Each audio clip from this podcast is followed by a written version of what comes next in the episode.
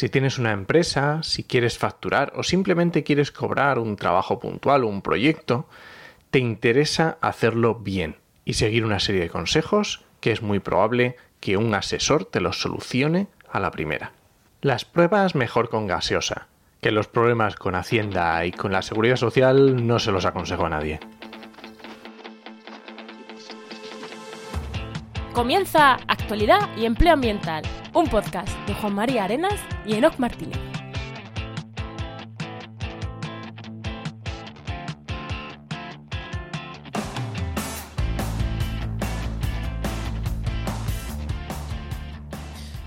Buenas, soy Juan María Arenas Y yo, Enoc Martínez, y este programa cuenta con el patrocinio de GeoInnova. la Asociación de Profesionales del Territorio y del Medio Ambiente. En el programa 69 del martes 15 de septiembre hablamos con Nuria Hidalgo de impuestos, cooperativas de autónomos y bueno, ya, ya entraremos, ya entraremos en ese tema que ya hablamos de empleo, ¿no? Pero antes de darle paso a Nuria, ¿qué tal, qué tal tu semana? Pues yo qué sé, esto es un esto es un lío tremendo. Hemos estado esta semana reorganizando actividades por culpa del, del famoso coronavirus, porque ya, como ya sabemos, la educación ambiental en este país es un al- algo político. Los políticos la ven como un, un sitio donde hacer una rueda de prensa, no como una educación para los chavales. Así que buah, un pifostio tremendo. vi- vi que un alcalde te había cancelado algo después de una semana de curro, ¿no? Después de dos meses de curro. Pero bueno, ¿qué le vamos a hacer? Así sí, porque sí. Porque dijo, ah, no, esto yo creo que no, no lo vamos a hacer. Aunque sea al aire libre, da igual. Aunque tengan los protocolos, da igual. Ala, Aunque, aunque haya ayudas europeas, ¿no? Por medio. Da, da igual, a tomar por saco. Ay, ¿Y tú qué tal? pues yo grabando podcast, preparando podcast y el viernes estuve en la UCA grabando en la Universidad de Cádiz, grabando un, un programa de Oikos desde allí. Así que tengo material, Oh. así que pronto, pronto vuelve Oikos, que grabé algunas cosas súper chulas. Y pronto vuelve ya Podcast Oikos, va a volver pronto, pronto, que tengo cosas muy chulas. Y joder, grabar en persona mola mucho. Yo tanto acostumbrado al COVID, a, a la videollamada, y más ahora con el COVID, poner los micros ahí encima de una mesa fue como, Dios, qué guay. bueno, ¿le damos paso ya a Nuria? Venga, vamos a presentarla. Bueno, pues hoy tenemos con nosotros a Nuria Hidalgo, que es asesora financiera de negocios online. Buenas, Nuria.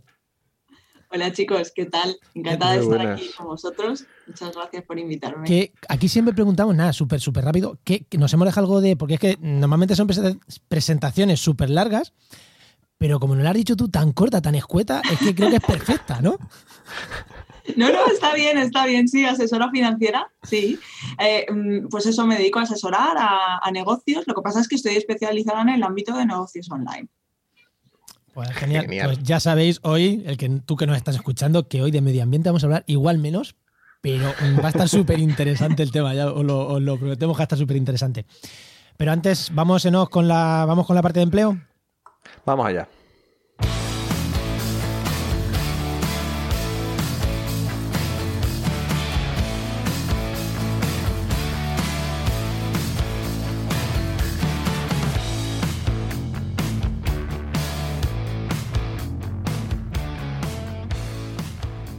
Y aunque hoy todo el programa ser de empleo, antes de entrar en el tema que, no- que nos ocupa, como siempre, hablamos un poquito de la web trabajenmedioambiente.com, la web que dirige mi compañero Enoch. Y bueno, no, mm, como siempre, un consejito, pregunta mm, famosa al invitado y ya entramos en el tema. Así que el consejo, el consejo que nos das. Pues mira, como el otro día, en la semana pasada estuvimos hablando de cuando ibas a empezar un, lo que sea, un proyecto, ya fuera un proyecto, esto de hacerte autónomo, una empresa, o bien empezar a buscar empleo, hablamos de hacer un DAFO, es muy interesante en ese DAFO sacar, detectar y explotar, por supuesto, el algo que te diferencie de los demás, de las demás personas que están compitiendo por una oferta de empleo, algo que te diferencie. Siempre decimos lo más típico, me sé hablar tailandés. Pues obviamente no va a haber mucha gente que sepa hablar tailandés. Así que eso tienes que ponerlo de lo primero para que el que esté mm, buscando ya, ya está, ya está. Necesi- mm, Sí, es un ambientólogo, es un biólogo, pero es que además sabe tailandés. Es que no hay tantos. Entonces es muy, muy importante esos, ese tipo de, de elementos, que a lo mejor no es ser un idioma, pero Sí, yo como sé. digo yo, sa- sabes de electricidad, biólogo y sabes de electricidad, pues tienes ahí un elemento diferenciador también, que igual más útil que saber tailandés, ¿no? Efectivamente, sí. Bueno, y ahora, venga, tu pregunta que ya empieza a hablar Nuria, que tengo ganas de escucharla. a ver, Nuria. Eh, ¿Qué querías ser de pequeña y cómo has llegado hasta aquí?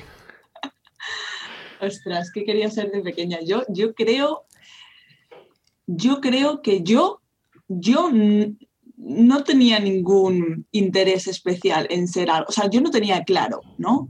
Hay gente que, yo de mayor quiero ser médico, yo de mayor quiero ser... No, yo creo que contestaba lo que mis padres querían escuchar, pero yo verdaderamente...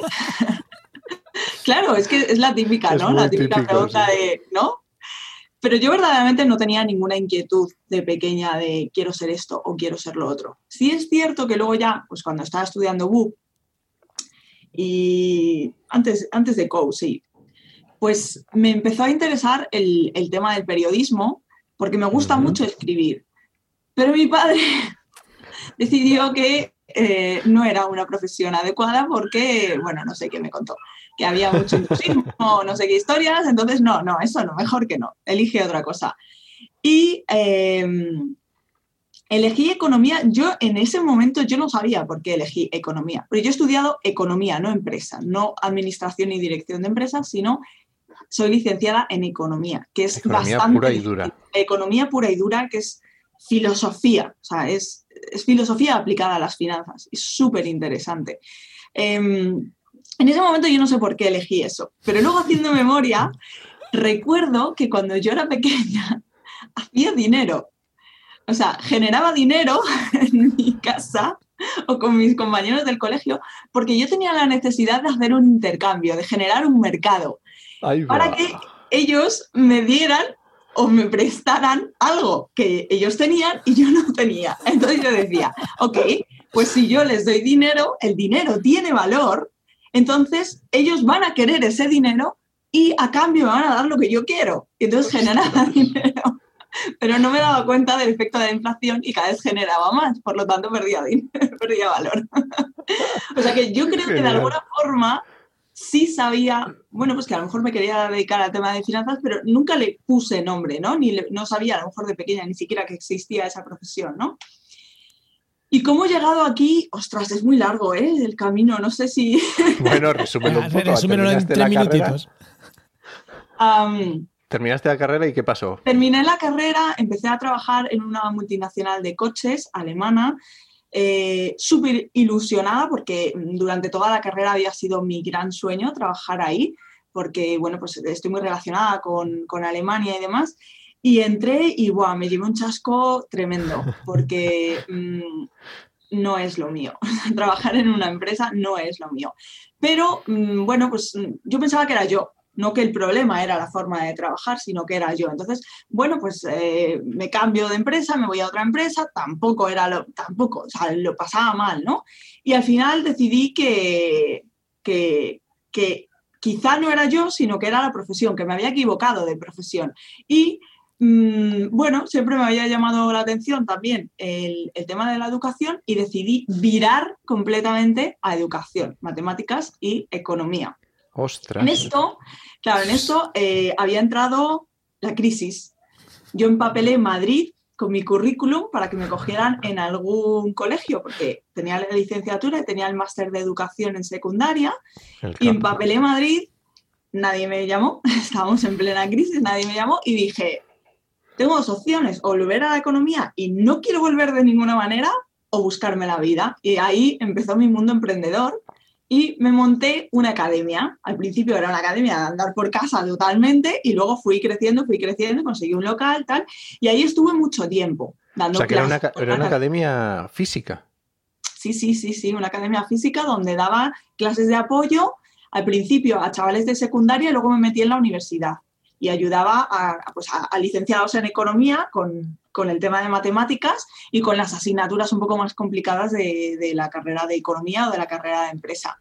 Y así estuve mucho tiempo hasta que me quedé embarazada de mi primera hija y me di cuenta de, de que los motivos por los que yo realmente había rechazado mi profesión como economista era eh, pues disponer de mi tiempo y no, y no sentirme Em, como esclava del trabajo, ¿no? Como, como que tenía que estar continuamente a, una cosa que no era lo que para mí mm, me hacía vibrar al máximo, ¿no? Que, era mi familia, ¿no? Entonces eh, me di cuenta de que la academia tampoco me permitía eso. Sí que había conseguido muchas cosas, pero no me permitía eso, porque la academia básicamente el trabajo era pues desde las 3 de la tarde hasta las 10 de la noche, que es cuando... ¿Y eras tú sola?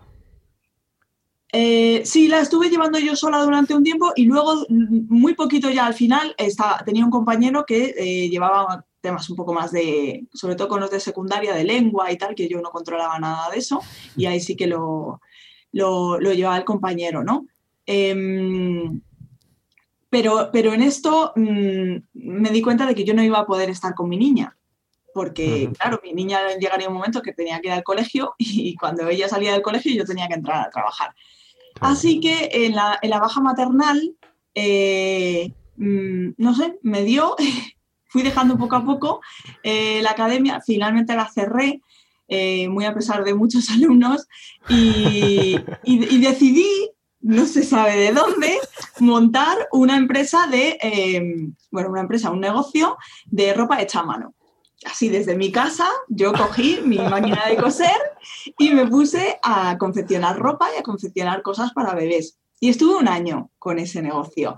Eh, funcionaba y de hecho si hubiera seguido el negocio hubiera sido bastante rentable. ¿Qué ocurre? Que me gusta mucho coser, me encanta coser, pero me di cuenta de que me gustaba más la parte administrativa de ese negocio. O sea, que disfrutaba muchísimo más con la parte administrativa. O sea, lo que no nos gusta a los demás, a ti. Claro, claro, claro, sí, claro, total. Y entonces dije, hostia, o sea, he montado todo esto y ahora otra vez a cambiar. Y en ese momento, pues mm, me quedé embarazada de mi segunda hija. Eh, una amiga mía que tenía un negocio online me pidió consejo de la parte de gestión. Y dijiste, date. Y dije, hasta aquí.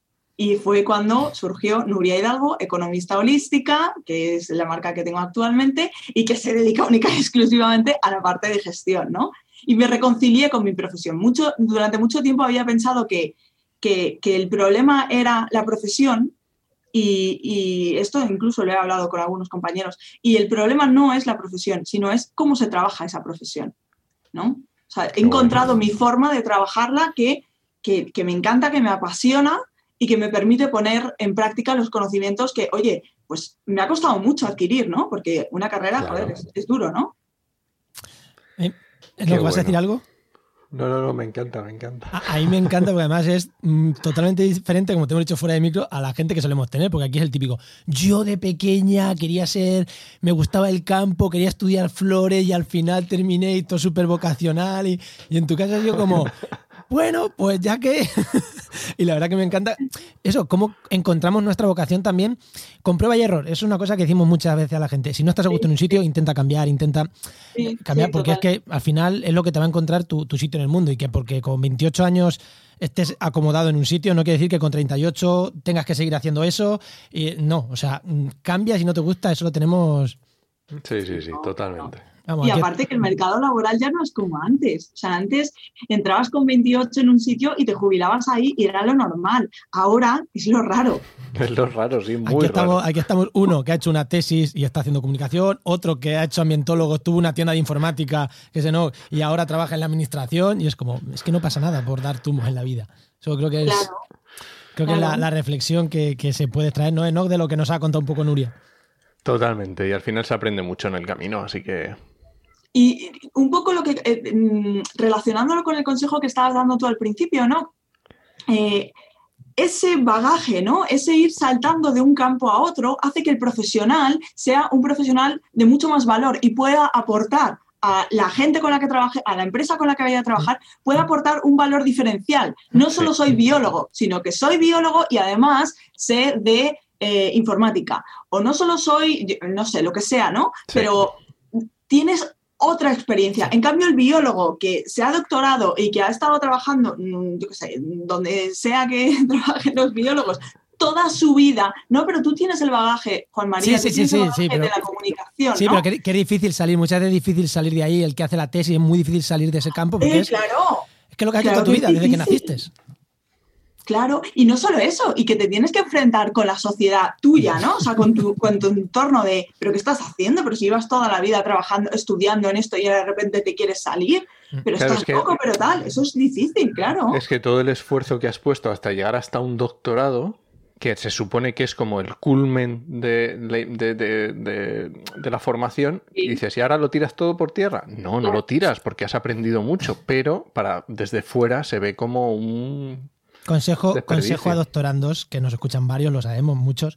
Yo ayer estuve en la UCA grabando mm, investigadores de la UCA de la Universidad de Cádiz eh, para mi podcast, porque yo también soy doctor y hablo su idioma. Ojo, que no es tirar toda la basura, es reconvertirte, No. pero lo que ha dicho Nuria, trayéndote toda la mochila que traes.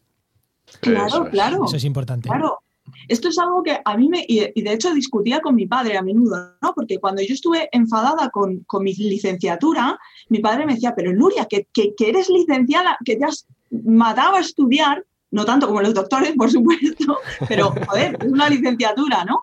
Eh, te has matado a estudiar y lo que no puedes hacer ahora es paso del mundo. Ya no, ya no quiero saber nada, no quiero tal, no quiero saber nada de mi título. Vamos a ver, lo puedes compaginar, o sea, Claro. el- es- está el valor. Y, mm, mi cerebro está estructurado para pensar como un economista, Aprovechalo. ¿no? Porque eso es lo que te enseña la carrera. Para mí eso es lo que te enseña la carrera, no te enseña el conocimiento. El conocimiento está en los libros o está en Google, Sí. ¿no? Pero te estructura las ideas Sí. y la forma de pensar. Vale, pues si eso, a eso le añades que sabes de informática, que sabes de comunicación, que sabes idiomas, que sabes no sé qué, se va a hacer ahí un mejunje que ole, vaya mejunje.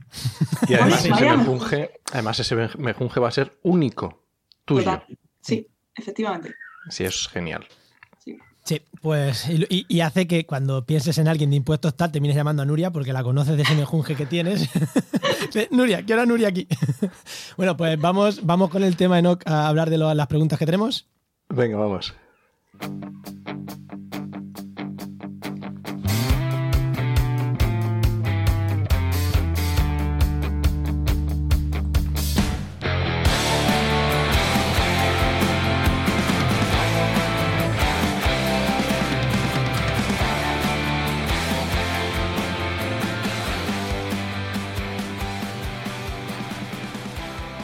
Pues una duda muy común que nos llega a través del formulario de contacto en medio ambiente, eh, de es cómo facturar ciertos proyectos. Y en varios casos nos han preguntado por las cooperativas de autónomos. Uf, esto en teoría es una forma sencilla de facturar y muy beneficiosa para quien hace proyectos de manera esporádica, pero siempre tenemos la misma duda. Enoch, siempre que es el que contesta estos correos, tiene la misma duda. ¿Es esto legal? ¿Cómo habría que facturar estos proyectos? ¿Qué problemas puede tener si lo hacemos mal? Y cuando ya nos han mandado uno, dices, no lo sé. El segundo, no lo sé. Pero dices, eh, el cuarto, quinto, sexto que nos escribe así, dices, no, esto vamos a intentar resolverlo bien resuelto. Así que por eso tenemos este programa. Ya sabéis que de vez en cuando hablamos de empleo. Este es uno de ellos. Y por esto, vamos a hablar de más cosas, pero vamos a empezar por la excusa que nos ha traído aquí, ¿no? ¿Qué son las cooperativas de autónomos? Porque igual hay gente que no lo sabe. Nuria, cuéntanoslo tú. Y después nos dices si, si es legal, si no. Mm, Si vale para algo. o si qué sirve es. para algo, si podemos tener problemas. Casi que empieza por el principio. ¿Qué son las cooperativas de autónomos? Bueno, las cooperativas de autónomos eh, son, eh, bueno, pues son empresas que, que lo que hacen es eh, contratar puntualmente a personas como trabajadoras por cuenta ajena, es decir, les dan de alta en la seguridad social como trabajadoras por cuenta ajena y facturan por ellos. O sea, que de autónomos acuerdo? nada. No, no eres autónomo. Eres trabajador por, por cuenta ajena, ¿vale? Eh, lo que hacen también, obviamente, por este servicio es cobrarte una comisión y además te descuentan del importe de tu factura el IVA, el IRPF y las cotizaciones sociales que están pagando por ti. ¿De acuerdo? Entonces, esto puede sonar muy bien porque hay una creencia em, eh, de, uff, es que ser autónomo es, horror, ¿no? O sea, em, porque claro, es que tengo que pagar 300 euros de, de tal y luego, joder, y luego que si los impuestos y tal y no sé qué. Entonces, eh, aparte de que no tienes que pagar los 300 euros, porque actualmente lo que dice la legislación es que eh, durante el primer año, y depende de la comunidad autónoma en la que estés, por ejemplo, Andalucía son 24 meses, Comunidad de Madrid también son 24 meses, y no sé si alguna más, porque no, controla todas, la verdad, pero durante al menos 12 eh, meses, o sea, un año, tienes la opción eh, y el derecho de pagar la cuota de autónomos como 60 euros. Sí. Entonces, eso es durante un año. Si tú vas a hacer una cosa mm, puntual, y ahora hablaremos de, qué, es, eso, de qué es, eso em, de que es puntual, efectivamente, eh, a lo mejor es que no te tienes que dar ni siquiera de alta en autónomos, ¿vale? Si vas a hacer una cosa, bueno, yo tengo mi trabajo por cuenta ajena, pero de vez en cuando me piden algún proyecto y hago un proyecto cada mes o cada dos meses. Esa es la típica duda que nos hacen. ¿Me doy de alta en cooperativa autónoma si hago esto? Cooperativa de autónomos, o sea, factura cooperativa de autónomos, ese, ese ejemplo concreto es el que nos preguntan. No, no, nunca vayas a una cooperativa de autónomos, nunca. Más claro agua. No, o sea, de ninguna manera. Insisto, y ya voy a explicar todo el tema de la cooperativa de autónomos, pero antes me parece importante perfecto. recalcar que eh, ser autónomo no es caro durante el primer año. Si tú estás haciendo proyectos de forma habitual, durante el primer año no te va a salir más caro que 60 euros, porque el resto lo pagas con los ingresos que tú te estás generando como autónomo, ¿vale? En ese año tú puedes valorar, y esto es lo que yo le digo muchas veces a, mis clientes, ¿no? En ese año tú puedes valorar si te merece la pena seguir con eso, hacer un proyecto o dos proyectos puntuales, meterte más de lleno en esa actividad, ¿de acuerdo? O, o, dejarla. Porque a partir de ese año sí que empezará a subir tu cuota de autónomos. Entonces ahí valorarás, ok, me merece la pena pagar los 300 euros, que es la cuota mínima de autónomos, ¿vale? O no me merece la pena, ¿de acuerdo? O a lo mejor es que, pues mira, entre lo que gano y el papeleo, el no sé qué, no sé cuánto, me, me quedan limpios 200 euros. Pues por 200 euros no lo hago. Si tu motivación es el dinero. Si tu motivación es otra, bueno, pues hazlo, pero hazlo de forma legal. La forma legal de hacerlo es darte de alta en autónomos. ¿Por qué no funcionan las cooperativas de facturación? Bueno, porque lo que marca la ley es que eh, tú eres, eh, o se define, mejor dicho, trabajador por cuenta ajena, el que no es propietario de los, eh, de los medios de producción ni es la persona que decide la gestión del negocio. Vale. Esto es muy importante. En cambio, un autónomo sí es propietario de los medios de producción. Y explico esto. Un diseñador sí es propietario de su ordenador y sí es propietario a lo mejor de, yo sé, de las licencias de software que utiliza para crear sus diseños, ¿vale? En cambio, cuando un diseñador es trabajador por cuenta ajena, no es propietario de eso o no debería serlo. El que es propietario de eso es la empresa. Es la empresa quien paga los ordenadores, es la empresa quien paga las licencias. De la misma forma que ese diseñador no va a tomar decisiones estratégicas respecto al negocio para el que trabaja. ¿De acuerdo? ¿Quién las va a tomar? Las van a tomar los CEOs de ese negocio, los dueños de ese negocio. En cambio, cuando ese mismo diseñador es autónomo, sí toma decisiones. Pues yo voy a trabajar en este proyecto, no voy a trabajar en este proyecto, ahora quiero ampliar mercado y me voy a ir a trabajar a otro sitio, ¿de acuerdo? Todas esas decisiones un trabajador por cuenta ajena no las toma. Un trabajador por cuenta ajena ejecuta lo que sus superiores le dicen que tiene que ejecutar, tomando decisiones, por supuesto, pero no son decisiones estratégicas de la gobernanza del negocio. ¿Vale? Entonces, este tipo de cooperativas no son legales porque tú eh, estás ejerciendo un trabajo en el que los medios de producción los estás poniendo tú y estás ejerciendo un trabajo en el que las decisiones de gerencia las estás tomando tú. Y en cambio, eres trabajador por cuenta ajena. ¿De quién? De esa cooperativa de facturación. Por lo tanto, ahí hay una incoherencia. Claro, sería el contrario a los falsos autónomos. Aquí sería todo lo contrario. Eh, sí, sí, claro. Claro. Claro, los falsos autónomos es, es eh, la empresa para ahorrarme costes de, pues eso, de métodos, o los medios de producción y para ahorrarte costes sociales y tal. Entonces, mm, tú trabajas siempre conmigo, pero tú te pagas tú todo, ¿no? Y solo tienes un cliente y, y te pagas todo, pero yo decido todo, ¿no? Eso no, tampoco es legal eso. Vale, y las cooperativas estas eh, de autónomos, si yo lo hago, ¿puedo tener problemas legales? Sí, eso era lo que quería comentar. Lo que estaba diciendo era así filosóficos, entre comillas, pero vamos con los legales, que es lo, los, que a la gente le importa. Claro, em, a ver, si la seguridad social, Hacienda da miedo, ¿eh? Pero la seguridad social da mucho miedo, mucho más que Hacienda. Eh, si la seguridad social se entera, eh, claro, vas a tener que pagar todas las cotizaciones sociales que habrías tenido que pagar durante todo el tiempo que has tenido que estar dado de alta. Y como autónomo, es verdad que te puedes dar de alta y de baja, pero no puedes estar dado de alta un día, luego te das de baja, luego te das de alta otro día para hacer. No, no puedes hacer eso, ¿vale? Que es lo que hacen estas empresas, ¿no? Es como que te dan de alta un tal y luego te dan de baja. No, tú tienes unos tiempos para darte de alta y de baja, pero tú no puedes estar constantemente y ahora entro y ahora salgo y ahora entro. No, tiene que haber, lo lógico es que haya una continuidad, ¿no? Entonces, eh, te van a hacer pagar todas las cotizaciones sociales que habías tenido que pagar.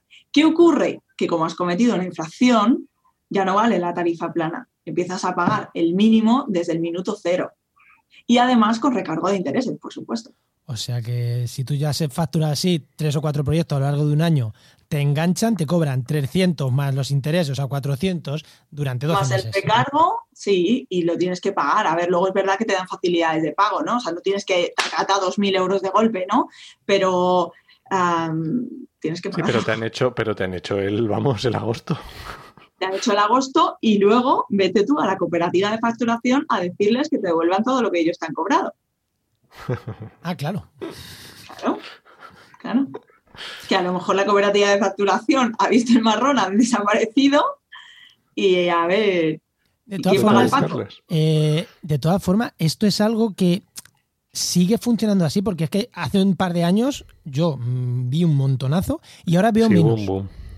Eh, Sigue Tú metes en Google cooperativa de facturación y te ponen hay inmediatas, sin problemas, no sé, no sé qué es lo que hacen, no sé cómo lo que, o sea, no sé cómo lo hacen, pero no es legal. Tú estás ejerciendo una actividad, como autónomo estás ejerciendo una actividad con tus propios medios, con tu cerebro y con tus manos. Y eso se regula como, eh, como autónomo, lo que se llama autónomo, ¿no? o trabajador por cuenta propia. ¿vale? No hay más. O sea, no hay más. Eso ya está, ya está. Te tienes que dar de alta y ya está. Eh, vale. Yo, sí. No, no, no, sigue, sigue, sigue. No, yo siempre digo eso, ¿no? Eh, invito a, perder el miedo al autónomo, porque, y volviendo un poco al tema de atrás, ¿no? Bueno, pues eh, somos la generación del cambio, lo digo siempre, somos la generación del cambio a nivel laboral, porque venimos de eh, del trabajo estable, de, meterte a trabajar en una empresa con veintitantos y, jubilarte en esa empresa, ¿de acuerdo? Entonces, da mucho miedo la inestabilidad y autónomo es igual a inestabilidad. ¿No? Entonces hay que aprender a vivir con inestabilidad y es una de las primeras cosas que tienes que hacer cuando te das de alta de autónomos, es superar ese miedo que tienes nato y que te han inculcado o, en casa o, de manera social, ¿no? A nivel de sociedad, ¿no? Que está inculcado y que está súper arraigado, pero no pasa nada. Si tú has decidido ser autónomo, es que posiblemente tengas la suficiente fuerza y el suficiente arrojo como para enfrentarte a todos los problemas que te vayan a venir. Porque si no, te da tanto miedo que prefieres ser trabajador por cuenta ajena y no enfrentarte a esa incertidumbre. Efectivamente.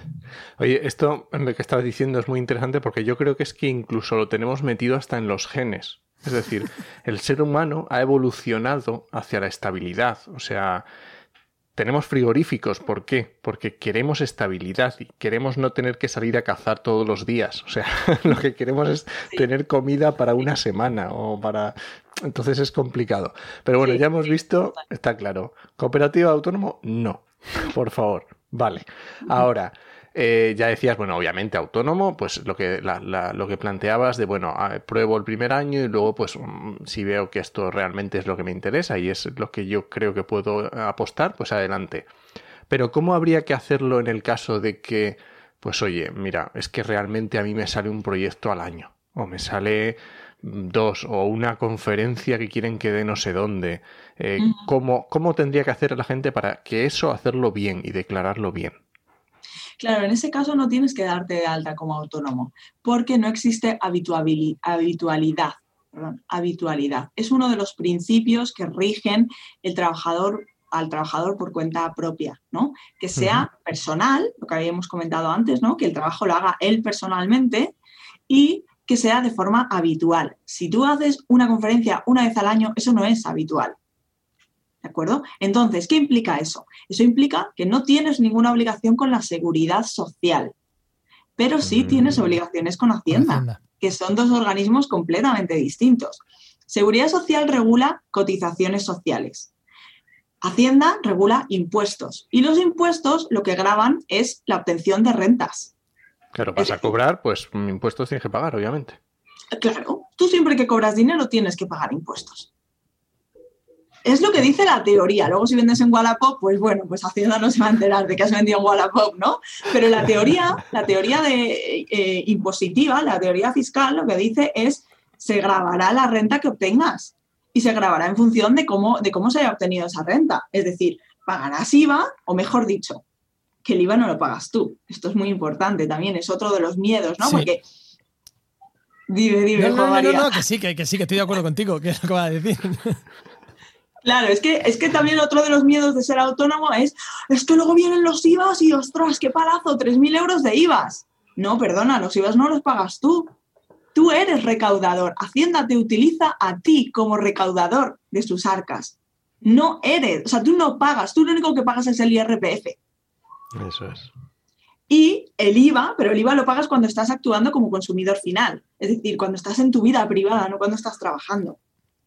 Pero, Claro, esto es- entonces- pero es que esto está metido en el, en, en- en el cerebro hasta, pero hasta de los gestores, que es, que es que el último trimestre me salió bien, porque facturé bastante, el trimestre que más he facturado desde, que, desde año y medio que llevo siendo autónomo, y me dijo el gestor, "Jue, uf, este mes vas a tener que pagar 2.000 euros, vas a tener que pagar 2.000 euros. Y yo decía, ojalá hubieran sido 4.000 de IVA. Total. Claro, claro, ojalá hubieran sido 4.000, pero es que no es mi ojalá. dinero. Pero es que hasta, hasta los gestores lo tienen en el tuétano metido, que es tu dinero que tienes que pagar. Y es como, No, no es tu dinero. Yo a los míos siempre les digo, abriros tres cuentas. O mejor dicho, tened tres cuentas. La vuestra personal, por Dios, nunca mezcléis, nunca mezcléis el dinero del negocio con el dinero de la finanza personal, por Dios, porque eso va a ser una locura. Y luego, a nivel em, em, profesional, Empresa, ¿no? o sea, sí. como una empresa, mínimo, mínimo dos cuentas. Una operativa y otra de impuestos. ¿Qué significa la cuenta de impuestos? Cada vez que tengas un ingreso, 21% o lo que tú cobres de IVA a esa cuenta. Y así no te va a doler nunca pagar el IVA, porque ese dinero no es tuyo. Es que el problema es que, yo qué sé, eh, 100 euros, cobras una factura de 100 euros y te pagan 121. ¡Ah, qué guay! 121 euros, tal. Y luego te dice Hacienda, no, que me tienes que dar 21 euros y tú, joder, pero ¿y ahora les tengo que pagar a estos 21 euros? No, es que te han dado 21 euros de más y tú te has pensado que es tuyo. Sí. Claro. Bueno, pues a lo que íbamos, eh, donde estábamos, que te preguntaba Enoch. Yo cobro un proyecto, yo hago un- una charla o hago una evaluación de impacto ambiental, una al año, mm, que la he hecho en 15 días, para mi pueblo, una al año. mm, cobro 3.000 euros. ¿Cómo tengo que hacer? Volvemos a lo mismo. ¿Cómo hago eso legal? Esos 3.000 euros que voy a hacer uno al año o uno cada dos años, eh, que me ha llevado una semana, 15 días en hacer. ¿Cómo hago eso legal? Que es lo que decía. No hace falta darte de alta de autónomo, ¿no? No, hace falta declararlo en Hacienda. Generalmente esto se hace en la declaración de la renta. O sea que al año Pero- siguiente se declara, ¿no? Claro, pero cuidado porque si tienes que cobrar IVA, entonces ahí sí que tendrás que presentar el, el modelo de IVA, ¿no? Depende de si eso estuviera regulado con el IVA, que la- sinceramente lo desconozco Sí. porque no, no me muevo en ese... En ese Sí, Iba, sí, iba, sí, sí, sí, No- lleva, sí, Normalmente lleva, sí. Claro, pues eh, te- tendrás que pagar eh, los impuestos como te correspondiera por el epígrafe en el que estés, ¿de acuerdo? Y por la situación de tu actividad, pero no tienes que estar dado de alta en la seguridad social. Perfecto. Pero Perfecto. ojo, ojo con la trampa. Eso es porque es una vez al año. ¿Vale? O sea, forma habitual es cada tres meses, siempre cada tres meses. Eso sí es habitualidad. Mm. ¿Vale? O sea, Sí, entonces no, no importa tanto de si el proyecto es de 3.000 euros o de 10.000, sino como que eh, si estás facturando cada tres meses 1.000 euros, pagas, más, pagas autónomo. Si es Claro. uno de 10.000 cada dos años, aun siendo más dinero, no hay que pagar autónomo. No pagas autónomos, pero vas a pagar impuestos por Sí, esos sí. 10.000 euros. Sí, sí. Es que aquí también, a ver, hay una cosa que quiero desmitificar. Ha salido una sentencia del Tribunal Constitucional que dice, no, del Tribunal Supremo, perdón, que dice que, eh, bueno, pues que si estás cobrando una cantidad inferior al salario mínimo interprofesional, que no tienes obligación de darte de alta. Bueno, esto es una sentencia, ¿de acuerdo? Es una te- sentencia que no se ha elevado a ley. ¿Qué significa esto? Que cada uno lo puede interpretar como le dé la gana. Vale. Entonces, tú puedes decir, no, es que yo estoy cobrando 700 euros, esto no es salario mínimo interprofesional, no pago autónomos. Vale, vale. Ahora, si te vienen y te hacen una inspección, tú dices, no, es que mira lo que dice el Tribunal, eh, este, el Tribunal Supremo. Y tú dices, y te, te van a decir, la ley dice que eso es habitual y que tú tienes que pagar autónomos porque eso es habitual. Entonces, cuidado con esto. ¿Hay gente que lo ha hecho y le ha salido bien? Sí. ¿Hay gente que lo ha hecho y que le ha salido mal? Mucha.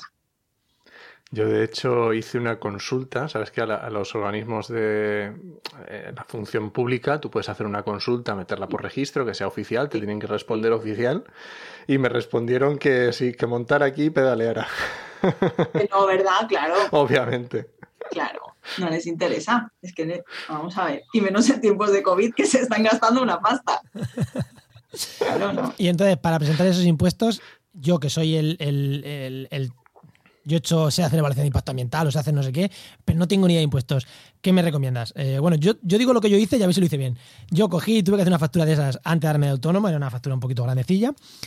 Yo me fui a un gestor y le dije, ¿cómo hago esto? Y me cobró, me dio de alta en los epígrafes tal, y me cobró 50 euros y me dijo, esto fue en octubre, noviembre, me lo hizo y me dijo, y cuando vayas a hacer la renta, te vienes por aquí, que te la hago yo por si acaso hay que ajustar algo. Me cobró eso, 50 más 30 de la renta, eso fue lo que me cobró. Y me lo hizo él. Mm, lo hice bien, ¿no? Sí, yo lo, vamos, mm, no voy a discutir el precio. Sí, bueno, no. Pero- o sea, los precios, pero lo sí, que- yo sí digo lo que me costó a mí ya por poner un ejemplo. Claro, que, por mm, lo que puede costar. Sí, Eh, yo no, yo no lo haría yo. Si tú no sabes de impuestos, no lo hagas tú. o sea, lo que yo hice, ¿Eh? vete a un gestor y que te lo hagan. Vete, vete a un gestor y que te lo haga. Y que la renta te la haga el mismo gestor, efectivamente. ¿Por qué? Porque a lo mejor te vas a otro gestor y el otro gestor le falta documentación y no ha tenido en cuenta que tú eh, emitiste esa factura y no te lo mete y luego el problema lo tienes tú, no lo tienen los gestores. El problema lo tienes tú. Entonces vete al mismo gestor, un gestor que para ti sea de confianza y que te lo haga todo esa persona. Pues Y, y esto que dices, vale, este es el- el ti- el- lo típico de una vez que lo has hecho, que a, mí me ha pasado, yo he trabajado con algunas personas que, que se lo he dicho, digo, mira, no te compliques la vida, vete a un gestor que te lo haga y ya está. Es lo que mm, yo creo que es así.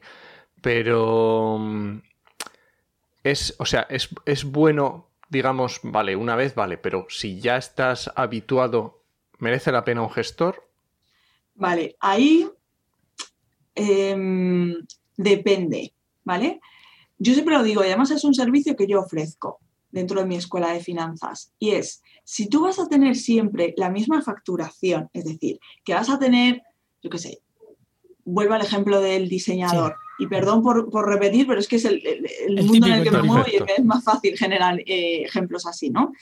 Tú eres un diseñador y siempre vas a trabajar para empresas o para autónomos porque le vas a hacer el branding o porque le vas a hacer lo que sea, ¿de acuerdo? Y no te vas a salir de ahí, no vas a abrir un membership site, no vas a vender cursos, no te vas a poner a hacer mm, fotografías, no te- o sea, no vas a salirte de ese patrón, sí que puedes llevarte tú la fiscalidad. Pero antes debes contactar con un gestor que te diga cómo hacerlo, porque es muy complicado irte a Hacienda o, o te puedes ir a Hacienda, ¿vale? Y que te lo digan en Hacienda también, es gratuito. O sea, es un servicio que ofrece la agencia tributaria, es gratuito, ¿no? Pero, eh, bueno, pues lo puedes hacer así y lo puedes hacer tú, siempre y cuando tengas un software de facturación. Es decir, no te, no te vayas al Excel, no rellenes a mano los modelos, porque o sea, te puedes confundir. Es que los modelos son súper complicados, hay mil cosas, que, mil casillas y a lo mejor se te ha olvidado una cosa y luego te llega un requerimiento y a lo mejor es un requerimiento leve y te cobran ciento y pico de euros por una tontería de no haber pagado una licencia de un software. Por ejemplo, Juan María, eh, factura directa, ¿no? Que comentábamos antes of the record. Es un software muy sencillo, es barato, te, presenta impuestos, te los calcula él, los impuestos, y ya está, y no tienes que hacer nada. Mi recomendación, antes de darte de alta, antes de empezar la actividad, habla con un gestor que te enseñe con tu software, que te enseñe cómo se hace la fiscalidad de tu negocio y si en algún momento por supuesto que puedas preguntar a ese gestor siempre que tú necesites. Y si en algún momento va a cambiar alguna línea de negocio, que ya habías pactado previamente o que habías hablado previamente con el gestor, entonces vuelve al gestor. Oye, que ahora voy a incorporar esto. ¿Esto cómo afectaría a mi fiscalidad? Y va a llegar un momento, esto generalmente lo hacen la gente que está empezando o los freelance. Porque los freelance al final es sota caballo rey. Hacen pues más o menos siempre lo mismo, ¿no? Pero si tu negocio está creciendo mucho, eh, si la facturación está aumentando, lo más seguro, o sea, lo primero que delegues casi con toda seguridad es la gestoría. Porque no tienes tiempo, o sea, estás a mil cosas, estás a mil cosas y no, mm, no vas a tener tiempo de, ponerte a hacer que si las facturas, que si no sé qué, que si no sé cuánto, ¿no? Porque se complica, ¿no? La cosa. Y además normalmente no tiene nada que ver con tu actividad. Claro. Y normalmente lo odiamos. Claro. Claro, eso es lo que suele pasar, ¿no? Que aquí hay una cosa, hay una, hay una creencia errónea y es que eh, eh, cuando, cuando tú ya tienes un negocio que ya empieza a funcionar, eh, incluso si, bueno, si generas facturación importante, pero mm, tampoco es que sea un negocio grande, o sea, que quiero decir, con una facturación grande tú puedes estar tú solo delante de tu negocio, ¿no? Pero ah, hay gente que dice, no, los números me los lleva mi gestor. No, los números no te lleva tu gestor. Eso da miedo. Tu gestor te lleva los impuestos, pero los números de tu negocio, las decisiones que tú tomas en base al análisis de los datos que está generando tu negocio, eso no lo hace tu gestor. Eso, o una de dos, o lo haces tú, o aprendes a hacerlo, o contratas a alguien que te lo haga. Porque sin esos datos pueden ocurrir dos cosas. La primera es que te pegues el bacatacazo y el negocio vaya a pique porque no estás tomando decisiones adecuadas, porque te falta información, ¿de acuerdo? O la segunda es que no estés creciendo tanto como podría crecer tu negocio porque no estás optimizando las finanzas de tu negocio.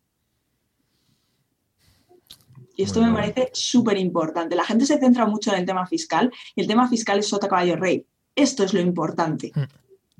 Mm. Esto es lo importante. Esto ya es cuando pasas de hacer un proyecto de 10.000 euros al año a hacer 8 o 10 de 10.000 euros al año, que ya te das de alta autónomo y ya dices, espera, espera, que ya facturo 100.000 euros al año, vamos a hacer las cosas bien. Claro, ahí sí, y ahí te tienes que centrar en esto, claro. Eh, hay otra cosa también que, está muy bien porque esto es, eh, ¿sabes? Tengo un amigo mío. Mi primo del pueblo. Mi primo del pueblo me dijo, yo creo que había que hacer una, sección que fuera, esto me, dijo no sé quién que, que esto estaba así, que, estaba muy bien. Y es que eh, eh, trabajaba, hacia, iba haciendo pequeños proyectos y resulta que una vez al año o dos veces al año se daba de alta autónomo y facturaba ¿sabes? Y facturaba Hacienda una factura como de todos los proyectos. Uy, esa, esa no la habéis visto, pero la cara que ha puesto Nuria ha sido ya un poema.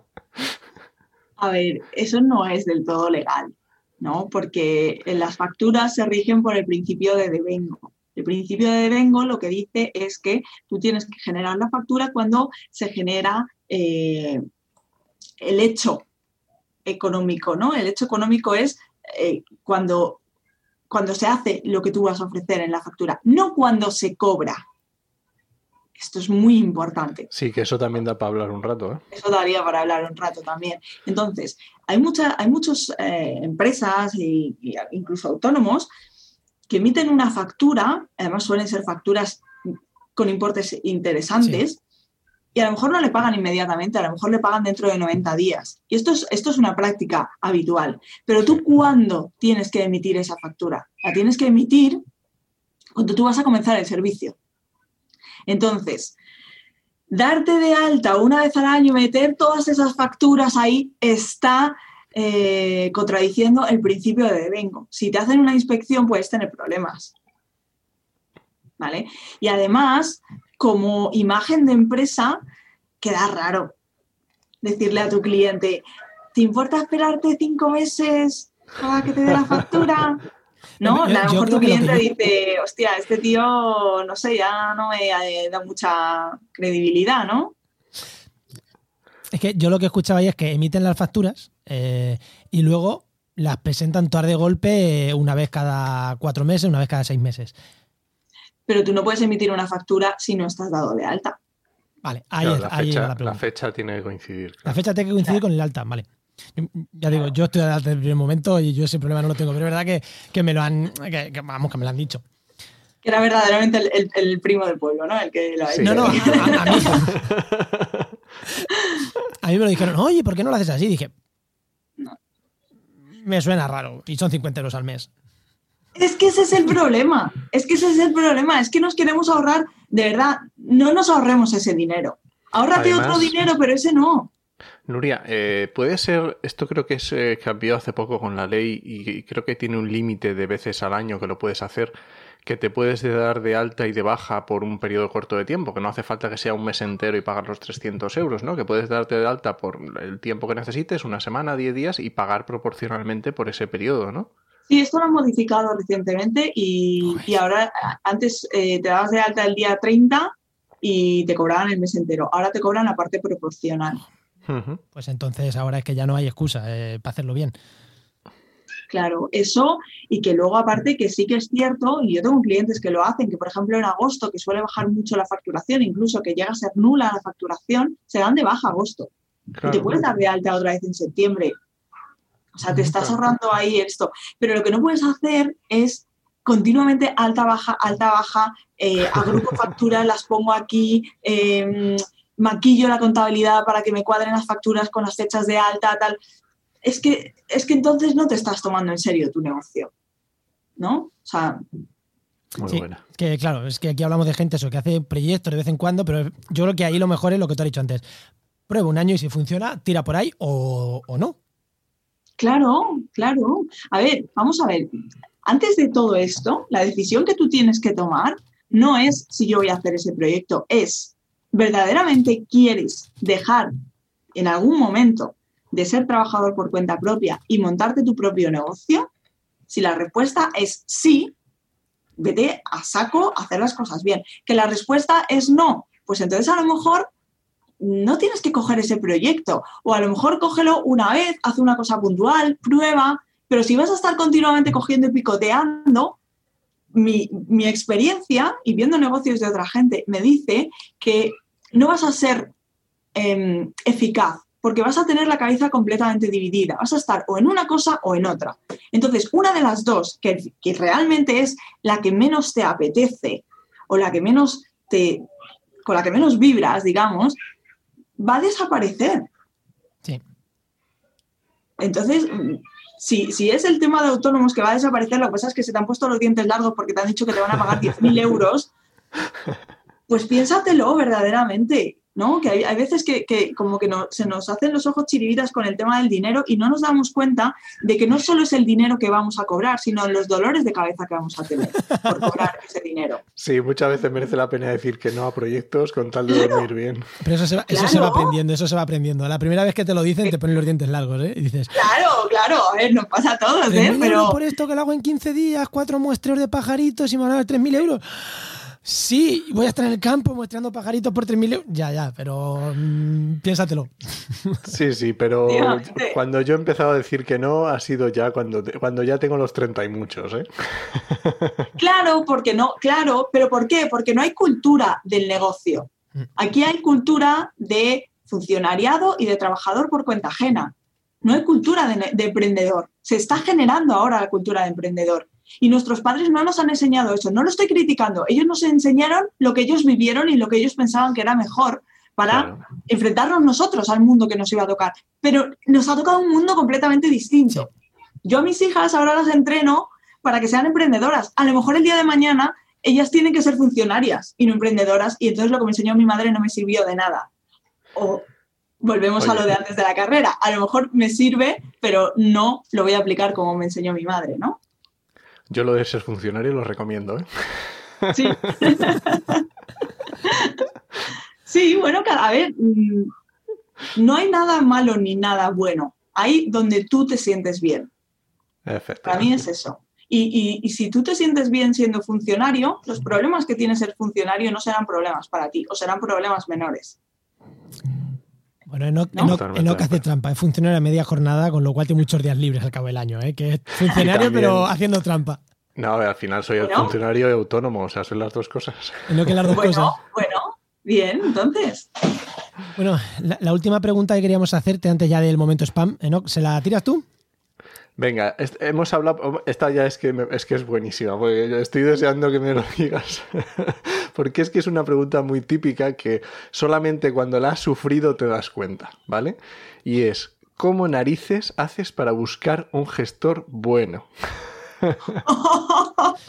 y, bueno, y es que, Nuria, te pongo antecedente, antes de estar contigo estábamos hablando de joder el gestor que no me ha presentado esto, joder que me ha dado de alta esto mal, joder que no sé qué, joder que no sé cuánta contigo ya, que le toca llevar las facturas en papel y yo trabajo online. O sea, ese tipo de cosas que dices, ya, pero. Y Enoch me ha dicho, antes de estar tú, dicen, ¿cómo? Dice, yo cuando uno me la lía, cambio. ¿Y cuánto, ¿Por cuántos has pasado, Enoch? Pues yo qué sé, debo estar en el quinto ahora mismo. Ostras. Vale, a ver. Aquí pasa una cosa. Y es que errores cometemos todos. No, eso sí. Pero los gestores no podemos cometer errores. Es decir, obviamente los cometemos, obviamente, pero cuando otro profesional comete un error no es tan grave o no, no se ve por parte del cliente tan grave como cuando un gestor comete un error. Y esto es un problema en nuestra profesión. Es un problema muy gordo, porque te enfrentas a una responsabilidad tremenda. Sí. ¿De acuerdo? Entonces, nunca vas a encontrar un gestor perfecto. Nunca. Nunca. Porque nunca vas a encontrar a una persona perfecta que no comete errores. Cierto. A ver, yo el último, en mi gestor de ahora, que es con el único que estoy, se equivocó, mm, no me presentó una cosa bien, me cobró un recargo de 11 euros, le dije esto que así me dijo, error mío, toma el dinero.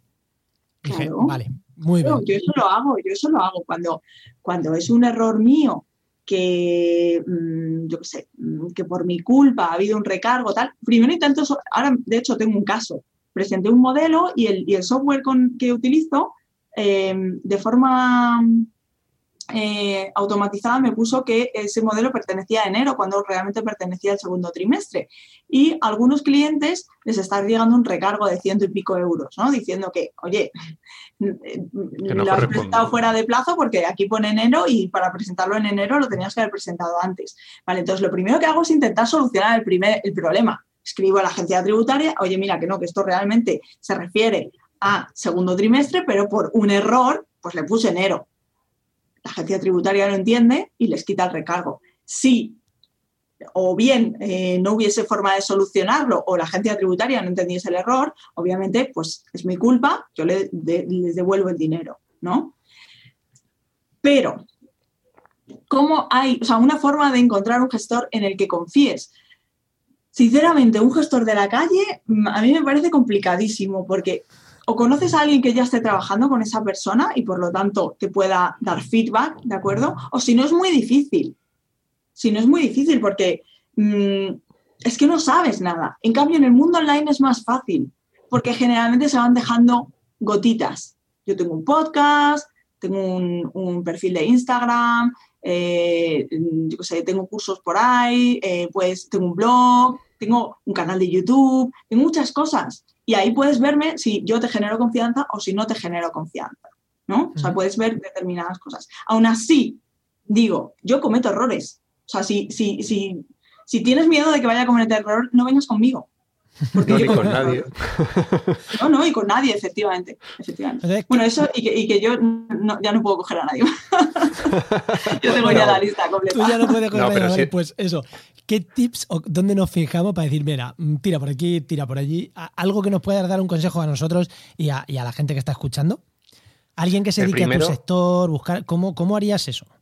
El primero ya has dicho confianza, está clarísimo. y que conozca el mercado en el que trabajas. Ah, muy bueno. Esté especializado en el mercado en el que tú trabajas. Eso es fundamental. Es decir, si es un gestor del ámbito rural y tú tienes un negocio online, no vayas a ese gestor. Porque no vas a ayudarte. Es que la fiscalidad es tan... No sabemos, por ser gestores no sabemos todo. Yo no sé cómo se hace la fiscalidad, y os lo he comentado antes, la fiscalidad de, de un proyecto de un biólogo, porque yo no hago eso. Y me tendría que ir a mirar la ley y tendría que ir a la agencia tributaria y tendría que hacer mil cosas. Entonces, yo por principio esas cosas no las cojo. Si me llega algo así, lo siento, no, no lo cojo, yo esto no lo llevo, te derivo a otra persona, a un compañero de mi confianza y, y si quieres que él te lo haga, pues genial, pero yo no, porque es muy fácil cometer errores. y si no conoces, es todavía más fácil cometer errores. Entonces, para mí, mm, fundamental eso, o sea, que la charla, que tú veas que congenias con esa persona, que, que, puedas hablar con ella antes de delegarle todos los papeles, ¿no? O sea, factor confianza, y luego que tengas la certeza de que te está entendiendo. Me llega mucha gente, claro, el mundo online es un mundo muy nuevo mm. y que tiene una jerga y que tiene unas herramientas y unas formas totalmente distintas al mundo presencial. Y me llega mucha gente que me dice, es que no quiero seguir con mi gestor porque mi gestor no me entiende cuando le digo que tengo un membership site, no sabe que es Stripe. claro, mira, Juan María levanta la mano. Y, claro. y, toque, que, es un chaval joven y que más o menos me entiende. No me quiero imaginar si estuviera con otros que son ya más, más aún, más, más rurales aún. O sea, y este, quieras que no, mm, eh, rápidamente, ah, vale, que, mm, o sea, que entiende rápido, o sea, que es un, yo lo elegí porque es joven, entiende rápido, o sea, que no tengo muchas quejas eh, con él. Pero es verdad que aún así me cuesta muchas veces que es como, uff. Y, pero me da miedo también cambiarme a otro que dice, mejor lo malo conocido. A ver, eso también es verdad, ¿eh? que luego cambiar de gestor es una historia. Y cambiar de gestor en mitad del año puede, puede generar muchos problemas, porque se puede traspapelar un montón de información y luego vuelve otra vez a lo mismo. El que tiene la culpa no es el gestor, el que tiene la culpa es el contribuyente, o sea, el que se lleva el pato al final es el contribuyente. Vale que tú con tu gestor a lo mejor, pues tu gestor mm, sea coherente y diga, si este error lo he cometido yo, pues como lo que hemos hablado, ¿no? Pues esto lo pago yo o, o te lo quito de la cuota de los próximos no sé cuántos meses o lo que sea, ¿no? Pero, o sea, esto es como decir, joder, he cogido cáncer de pulmón porque mi médico mm, me dejaba fumar. Bueno, vamos a ver, ¿de quién es la culpa? ¿Del médico o del que fuma? ¿No? O sea, que no, que no nos pensemos que por delegar en el gestor, eh, ya, yo ya, ya tengo mi trabajo hecho, yo ya no hago nada. No, la responsabilidad es tuya. Y yo otro consejo que quiero dar también es que eh, huyáis como alma que lleva el diablo de los piratillas, de los que te dicen, ah, nada, no te preocupes, yo te esto lo conseguimos y te lo meto aquí y te busco y así ya ah, no pagas esto. Por favor, huid, huid, que eso no acaban bien nunca. De la, de la ingeniería, ingeniería fiscal. Sí. No acaba bien si eres pues alto político, cuanto ni más si eres un mindundi de la calle. ¿Cómo, perdón? Te digo que no acaban bien si eres un alto político y muchas veces los enganchan, un alto empresario y los enganchan, cuanto ni más si eres un mindundi de la calle. Ahí te enganchan siempre, ahí no hay quien te ampare. Seguro. Bueno, pues. Muy bien. Yo creo que esto ha sido un cursazo, vamos, está genial, vamos. Bueno, ya, momento spam, dinos, eh, bueno, ya sabemos que no coges a nadie más eh, ahora mismo para tus cosas, pero sí que tienes... Pero tienes podcast. Sabemos que tienes podcast, que tienes una academia, cuéntanos por si alguien quiere aprender y le interesa, cuenta... Mm, momento spam, bueno, muy bien, gracias. A ver, no, no cojo a nadie de fiscal, pero yo hago muchas cosas más aparte de llevar impuestos, ¿no? De hecho, es, el core de mi negocio, el análisis económico, ¿no? De, proyectos y de, y de echar, o sea, es como externalizar lo que sería un economista en un negocio, ¿no? O sea, el departamento de, de finanzas, ¿no? O sea, externalizarlo. Y, de hecho es algo que estoy empezando a trabajar con proyectos que eh, son grandes ya y que y que se están dando cuenta de que se les va un poco de las manos porque no llevan y porque no saben, y es que no hay que saber de todo, obviamente, porque no saben em, tomar decisiones y no saben analizar y em, traducir los datos que está generando su negocio. ¿No? Mm. Entonces, esto es algo que yo eh, intento enseñar en, en la escuela, en culturaeconómica.com, que es la- mi escuela de finanzas, que está especializada en negocios online. Y bueno, mm, aunque no coja más clientes de fiscal, pero eso, si queréis saber más de mí, eh, podéis encontrar en nuriahidalgo.com. Y Economista Holística también, tu podcast, ¿no? Economista Holística es mi podcast, pero solo está el podcast, sí, el podcast de, de Economista Holística, sí, eso es. Que está muy bien, yo lo recomiendo. Nosotros siempre recomendamos podcast y la semana pasada lo recomendé, ¿puede ser? Sí, Ah, sí, ah, qué guay, muchas gracias. siempre Sí, recomendamos. Además, tengo que decir que antes de saber que yo había hablado ya para que estuvieras aquí, o sea, te habíamos puesto coreo y tal, Enoch en las notas del programa lo había puesto. Y luego dije, mmm, parece que vamos a tener pronto a Nuri y la recomienda posta. Y dice, estaba puesto de antes. Digo, llevas razón, estaba puesto de antes. ¡Ostras! ¡Qué bueno! Oye, pues mira, me encanta, me hace mucha ilusión y además lo digo, ¿eh? Si me escucháis, lo digo a veces de, si me escucháis, escribidme por Instagram o algo que, parece que hablo sola y luego, luego de las estadísticas y no, ¿no? Pero, oye, que me gusta, me gusta ponerle cara a la gente que me escucha. Pues nosotros te escuchamos. Muchas gracias. Bueno, pues ahora sí que sí, ¿no? Muchas gracias, Nuria. Ha sido un placer. Muchas gracias. Muchísimas gracias, Muchísimas Nuria. gracias a vosotros por tenerme y por este ratito tan bueno. Hasta luego. Chao.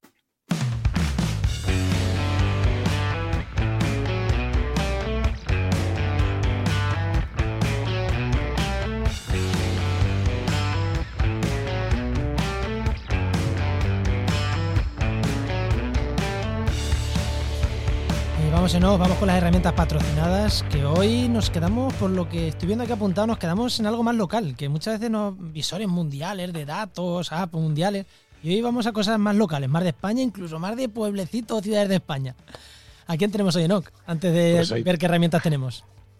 Hoy tenemos a Patricio Seriano de SIG de Letras, que es desarrollador web y geógrafo, y por supuesto también como parte de GeoInnova, que es el mejor patrocinador que existe. Por lo menos para nosotros es el mejor. Por no quedarme corto. Hola, buenas. Patricio. Pues nada, aquí estamos de nuevo con vosotros. ¿Qué, qué herramientas? Hoy aterrizamos un poquito, ¿no? Hoy nos quedamos en España, por lo menos con la primera. Sí, sí, sí. Hoy, bueno, os voy a hemos, la verdad es que en algunas entradas hemos hablado de datos mundiales y tal, pero bueno, también hay que destacar un poco lo que se hace por aquí, ¿no? Y los recursos que tenemos cercanos. Y bueno, mm, hay un portal, el portal de, de datos abiertos del gobierno, que os, recomiendo que, entréis porque bueno, aglutina todo lo que son las iniciativas eh, de portales abiertos, lo que es el tema de Open Data a nivel nacional. Entonces, es interesante muchas veces identificar estas páginas que mm, son sirven un poco como recolectores de, información y luego a partir de un poco entrar en, en el nivel de detalle. Entonces, la página esta de datos.gov.es, eh, bueno, hace, hace, hace- esa función. Y además también podéis entrar, si os interesa el tema de los datos abiertos, un poco de teoría sobre todo esto, tiene recursos, seminarios y, bueno, la verdad es que mm, aunque los datos son más generales, cubre indudablemente toda una cantidad de temáticas que no son exclusivamente datos medioambientales y datos, pero bueno, como, como agregador de, de- de información es interesante conocerla. O sea que, bueno,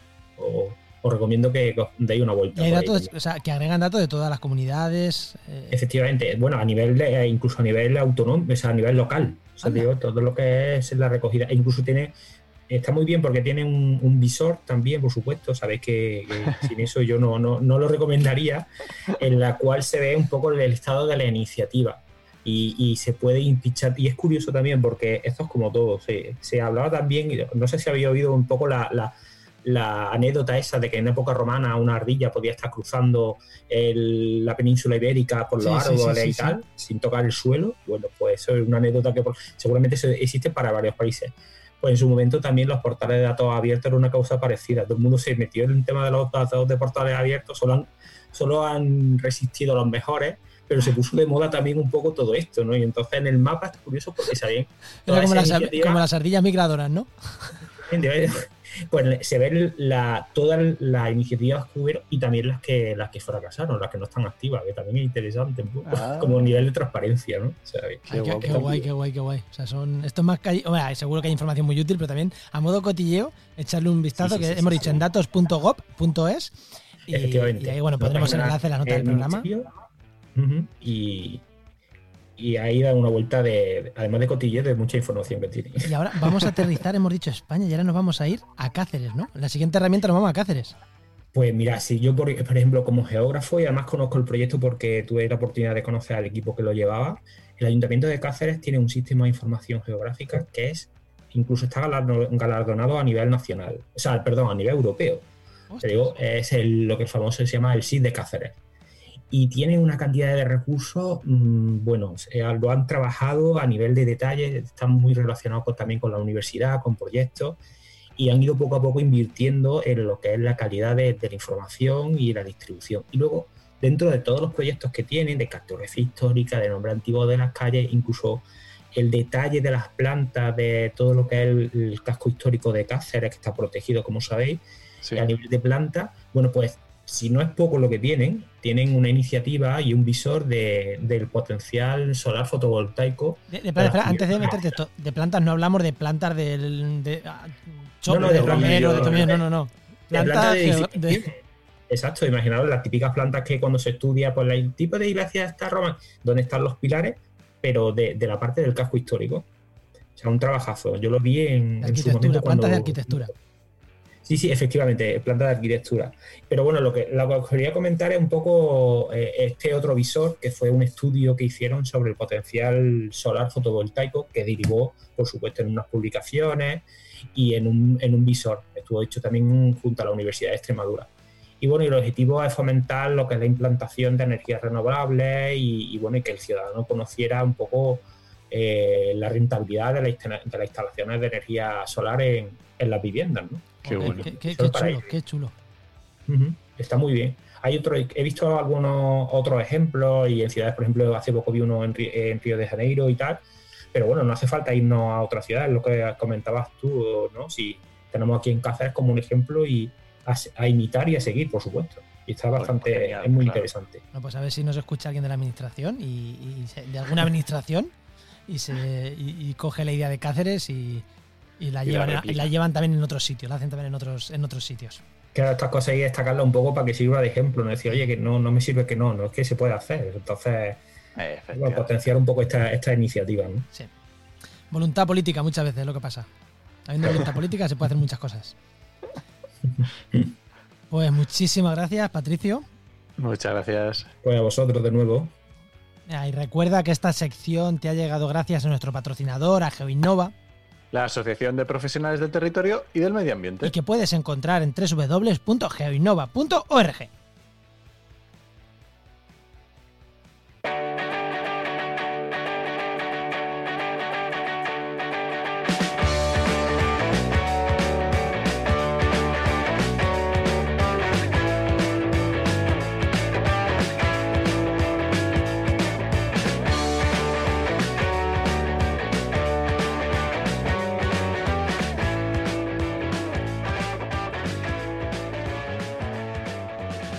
Bueno, no, se nos está yendo de las manos esto de la hora de programa, ¿eh? Llevamos varios sin hacer una hora de programa. Venga, vamos rápido. Pero, pero hoy además hemos dicho, Buah, este tema mm, mm, pequeñito, no nos vamos a liar mucho porque nosotros no conocemos mucho. A la toma, hora y diez. Ahí lo llevas. Qué desastre. Es lo bueno del podcast. No, no, no serviríamos para que nos metieran el corte en una emisora de radio. No serviríamos. No, nos los pasaríamos fatal. Bueno, pues, a ver. mm, iba a decir, ¿qué tenemos de networking, Enoch? Si es que el problema es que tenemos un montón, porque es que nos escribió Antón preguntando lo de las cooperativas autónomas, nos escribió, y podríamos decirlo, pero es que no nos da tiempo, que nos vamos a la hora y media. Eso es comunidad. Y de networking, sí que tengo una cosa de networking que decir. El Conama no se hace. en, en abril. Se hace en abril. O sea, si lo tenéis apuntado, borrarlo. Bueno, ahora vam- vamos ya con el cierre, con las recomendaciones. ¿Qué recomiendas, Enoch? Pues mira, yo voy a recomendar, porque siempre estoy diciendo mucho de ambientólogos y biólogos, bueno, pues vamos a recomendar un podcast para forestales y sobre todo bien pensado para eh, o personas que estén empezando la carrera o que se lo estén pensando o que tengan la idea pero no lo tengan claro, que se llama Mil trabajos para forestales de José Carlos Martínez, es de Sudamérica, no recuerdo qué país es, pero es completamente válido para cualquier lado porque lo llevo escuchando unas semanas y muy bien, muy chulo. ¿Y tú qué nos recomiendas? Pues yo voy a recomendar uno que va muy en la línea de lo que hemos hablado hoy, porque tú en el consejo hablabas de que hay que, de que hay que diferenciarse, pues un podcast que se llama Cómo diferenciarse, de Tony Colom. Y además, muy bueno el podcast. es muy bueno y aparte, bueno, tiene, creo que se creo que tiene algún podcast conjunto con C, con Nuria, o por lo menos han hecho, han hecho colaboraciones. Eh, no es ambiental, es de empresa, pero mm, está genial, está muy bien. Muy recomendable, sí. Varios programas y todos los que he escuchado me han gustado mucho, así que lo tengo ahí en un fijo. Cuando salta, lo escucho. Es muy bueno. ¿Terminamos? Pues terminamos. Pues nada, este podcast pertenece a la red Podcastidae, ya lo sabéis, que es la red de podcast de ciencia, medio ambiente y naturaleza. Y mu- muchas gracias por compartir este programa. Esperamos vuestros comentarios en redes, que hoy van a ser totalmente distintos, pero bueno, ¿qué os ha parecido? Darnos feedback con este programa, sobre todo, darnos feedback. ¿Qué os ha parecido que metamos estos programas? Siempre suele ser buena, pero que metamos estos programas, que no hablamos de la Que son más raros. del- del- del- los buitres. Así que darnos feedback con eso. Y nada, te esperamos en el siguiente programa de actualidad y empleo ambiental. Nos escuchamos. Adiós.